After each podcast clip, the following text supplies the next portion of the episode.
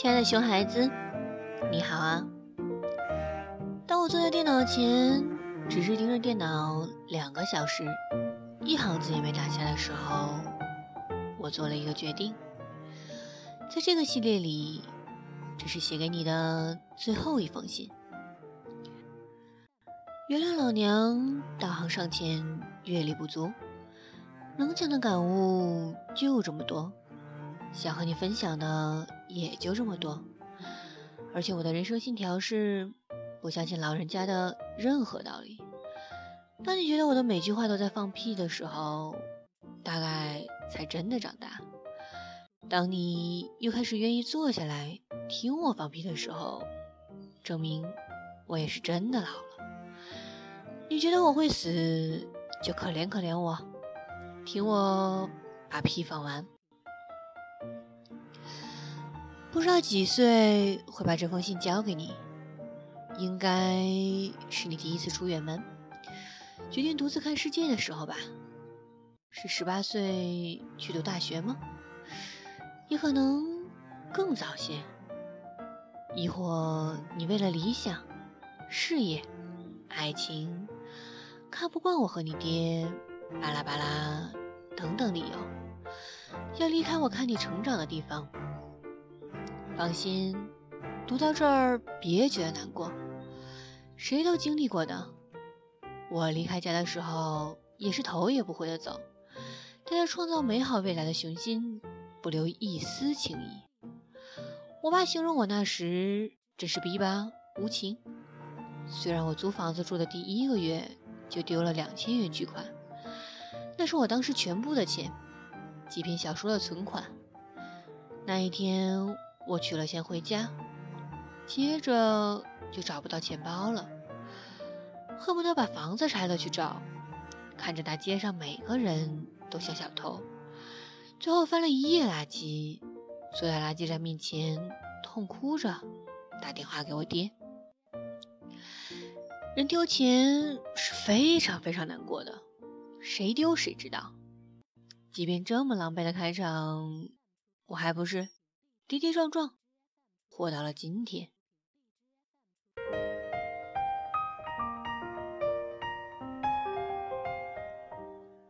从我租房开始，就再没长时间回家住过。就算在一个城市，我都保持着独立的空间。我之后也丢过很多钱，忘带过很多次钥匙，失过很多次恋。不一样的是，第一次之后。我再也不会哭着打电话给我爸了。没有谁是与生俱来的生活高手，全是摸黑走过来的。我是这样，你也不外乎。我不希望早些时候你懂太多生活艰涩。如果你懂太多，代表我没能力让你过得很好，我会愧疚。武侠小说里，师傅送徒弟下山，总是老套的给他一个锦囊，说在最危急的时候才能打开。每次大家都期待着里面有什么独门秘籍，然后使劲使劲的翻书，就等着那危急一刻。终于等到了，男主角穷途末路，眼看要挂了，他终于打开锦囊，我了个大去！锦囊里从来没有武功秘籍，全他妈是心灵鸡汤。这样也好，我给你准备锦囊的时候也没什么压力，具体帮不了你什么。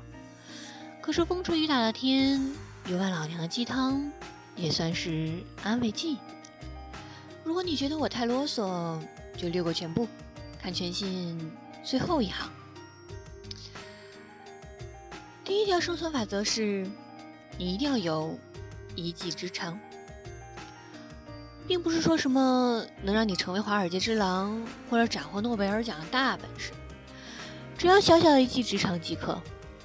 比如说特别会洗碗，说话嘴很甜，点钱手超快，都可以。钱也好，感情也好，信念也好，虽说都很重要，但不是你的立足之本。而且随时有失去他们的风险。可本事很忠诚，它永远属于你，没人能抢走它。在你最绝望的时候，它可以给你带来一点信心。不要小看这一点点信心，这就是你生存的火种。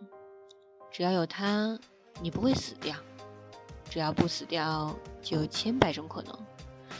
你老娘可是除了泡面什么都不会做，物理题停留在初中水平。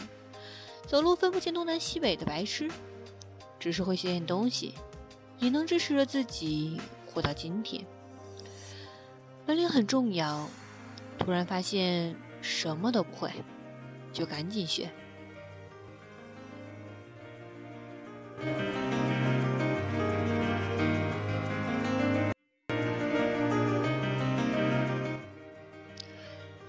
第二条忠告是：爱情。不是生活的全部。我知道，十八岁的你已经抱着要大爱特爱的雄心，离开我和你爹的藩篱，这很可以理解。我十八岁的时候也是这样，觉得爱就是我的理想，我的灵魂，我的精神食粮。为了爱，我可以千里走单骑，不怕脏，不怕累，不怕一切艰难险阻。我不再是骄傲的小公主，我是勇敢且荷尔蒙分泌过剩的女侠。要救出我的王子，毕竟是看着言情小说长大的人，没有办法。当然，每个人都渴望爱，也都害怕失去爱，这很正常。伤心难过，觉得活不下去，都很正常。但总有一天。你会走出阴霾，重新回到了有阳光的生活。食物还是那么可口，裙子那么好看，音乐那么好听，小伙儿还是那么帅。你离开的只是一个人而已，没什么大不了的。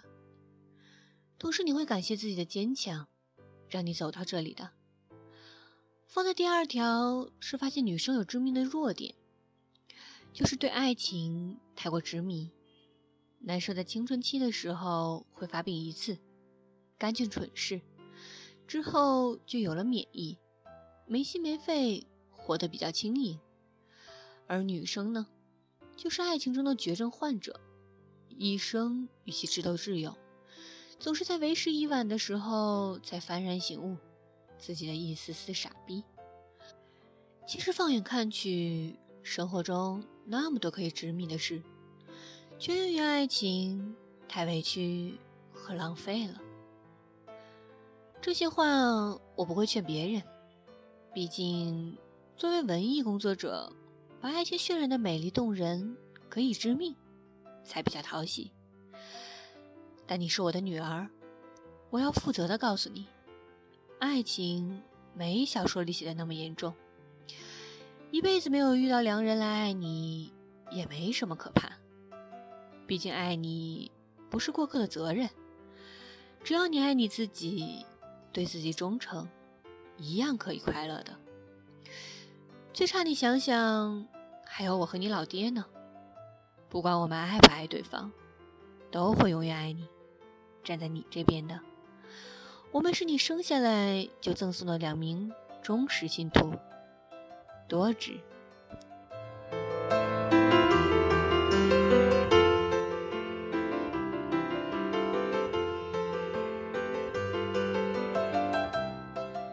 第三条是：生活再惬意，也别松懈，永远别用示弱去交换同情。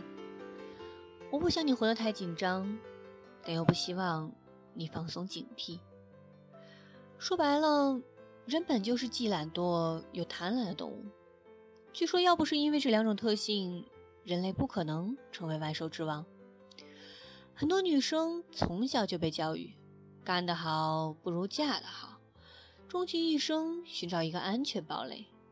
真事儿，我大学同学临近毕业实习的时候，上个礼拜在电视台中午吃饭，还说着前途未卜，不知怎么办，急得要死。下个礼拜，终于搞大肚子加入豪门。我不是以事业女性来鄙视豪门阔太，他是我好朋友，我为他高兴。如果你早早结婚生子，我也为你高兴。但你必须要知道的是，无论你嫁不嫁，生不生，独立打拼还是操持家务，都不要因为现状的安稳而掉以轻心。认清现实，没有人理应为你付出一切的。人不能以示弱来求生存的，不能以付出来威胁他人，会养成习惯的。这样和毒瘾没什么区别，会让你丧失生而为人的乐趣和尊严。我也常说，真的一分钟都不想工作了，在最累、最艰苦的时候，恨不得裸奔到大街上，趁着年轻，身材还可以。谁愿意把我带回家养两天就养两天吧，但这都是转瞬即逝的想法。我们再狼狈，也不能把自己认为成流浪猫狗。要知道，离开家的那一刻，我们就得做好准备。无论洪水猛兽，我们都是可以独当一面的大人。坚持不配饲养，时刻保持狩猎的能力。弱，不是被爱的原因。强才是匹配爱和安全感的资本。我多么希望你能找到可以依赖的人，像我这样爱你。但我只能狠心的告诉你最坏的情况，至少你不会因为任何突发状况而乱了方寸。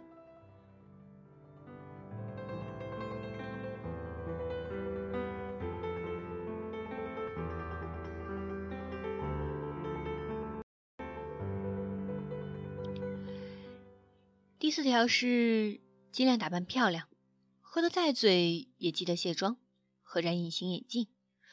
没用的东西少吃点，脂肪留给真正的美味。毕竟被别人说胖啊什么的，难过的是你。但是如果你本来就不喜欢打扮，也能从吃中体会到巨大的快乐。就让那些要么瘦要么死，什么都不如长得好的这样的偏见滚远点儿。无论胖瘦美丑，终其一生都是这副皮囊陪伴你。他是你最好的朋友，你必须让他舒适、健康、受宠爱，你才会自信。如果没了这副皮囊，再牛逼的一切都不复存在。你爱他。他也会给你带来更精彩的生活。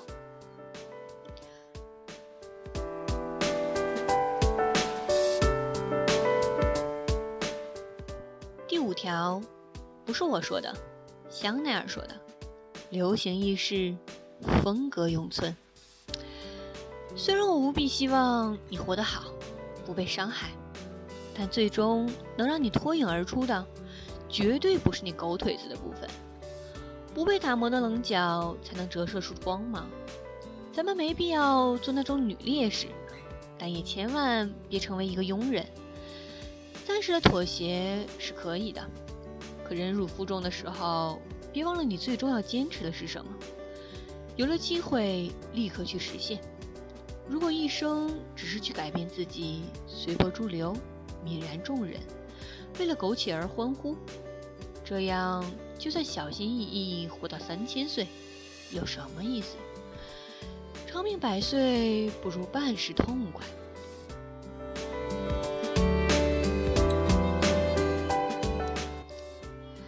能说的也就这么多了。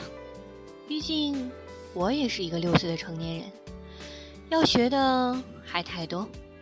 不知道什么时候见到你，说不定你是一个比我强大太多的存在。你第一次做女儿，我第一次做妈妈。如果有什么不周到的地方，让你伤心难过，请多多担待。有可能看到你的那一刻，我对你的期待和想法都没有了。只希望你健康的活着，越久越好。不聪明，不漂亮，甚至没个性，生性懒惰，一堆坏毛病。我都不介意了。我可能也不会是一个很酷的老娘，和那些围在校门口一刻都不敢掉以轻心的妈妈一样，和那些在其他大人面前让你展示一点破才艺的妈妈一样，和那些庸俗的、愚昧的、丧失自我的、我最瞧不上的妈妈一样，只会用最笨拙的方式给予你能给予你的一切。你离开的时候，说不出任何道理给你。也拿不出这封锦囊，只会往你行李箱里使劲塞些深夜可以果腹的土特产，只会给你多塞两条秋裤。正是因为害怕这样，才在没认识你之前写下这些。他们是马上的缰绳，在我丧心病狂的时候勒住我。就算成为了妈妈，也记得一些少女时的想法。来理解你的想法。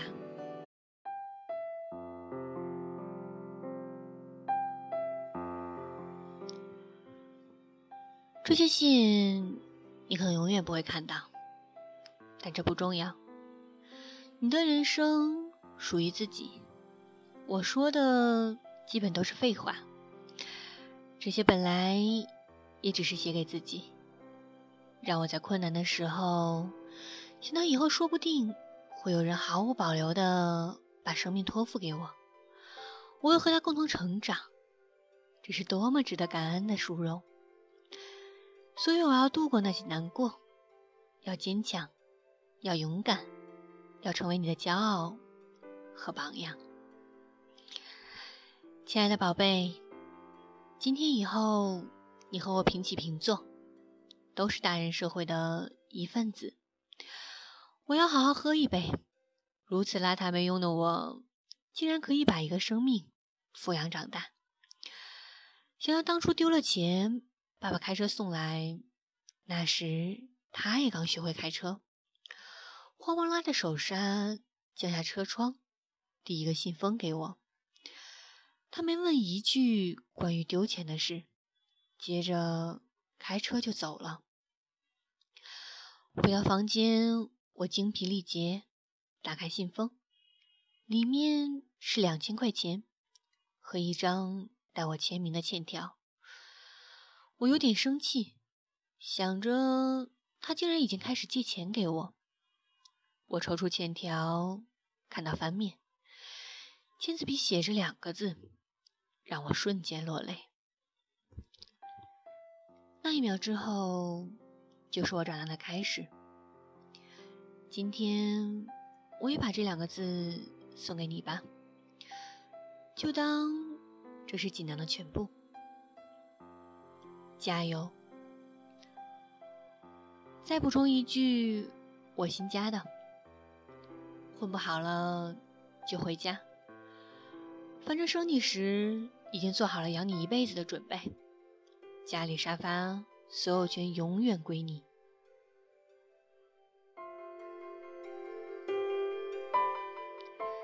爱你的老娘，张小涵。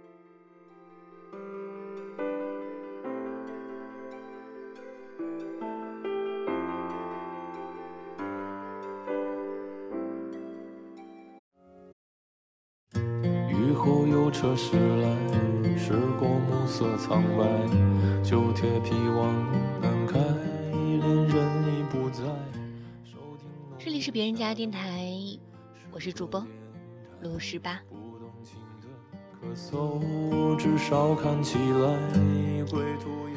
拖了半年，终于把这个系列读完了。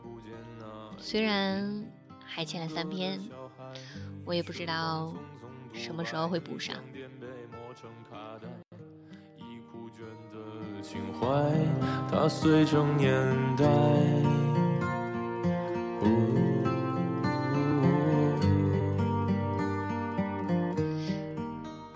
不知道为什么非常喜欢心里的那句，最终能让你脱颖而出的，绝对不是你狗腿子的部分。我想有朝一日，如果我有女儿，应该也会把这句话送给她吧。还有结尾那句，混不好了就回家。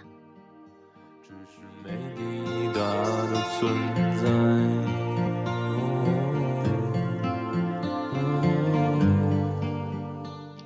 不过要小心，混不好可能要挨揍哦。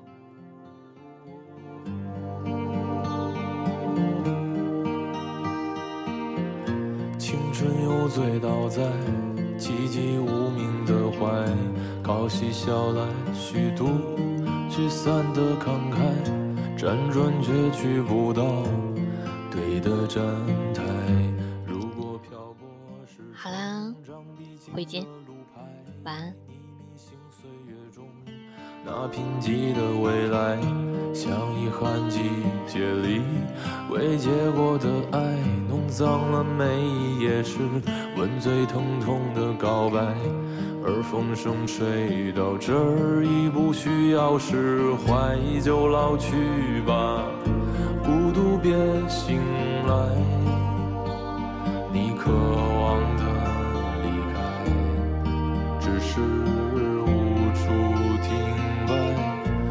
歌唱吧，眼睛眯起来，而热泪的崩坏，只是没抵达的存在。